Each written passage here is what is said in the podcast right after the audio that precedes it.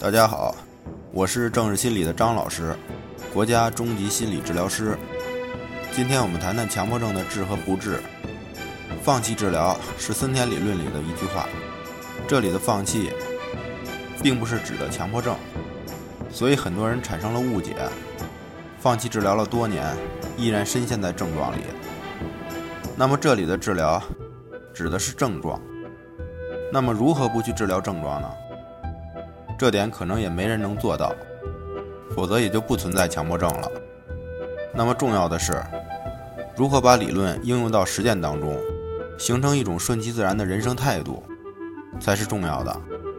而无论对强迫症还是对症状，找到问题的形成、发生、发展的原因、核心的认知问题、原生家庭的问题等，才是治疗的所在。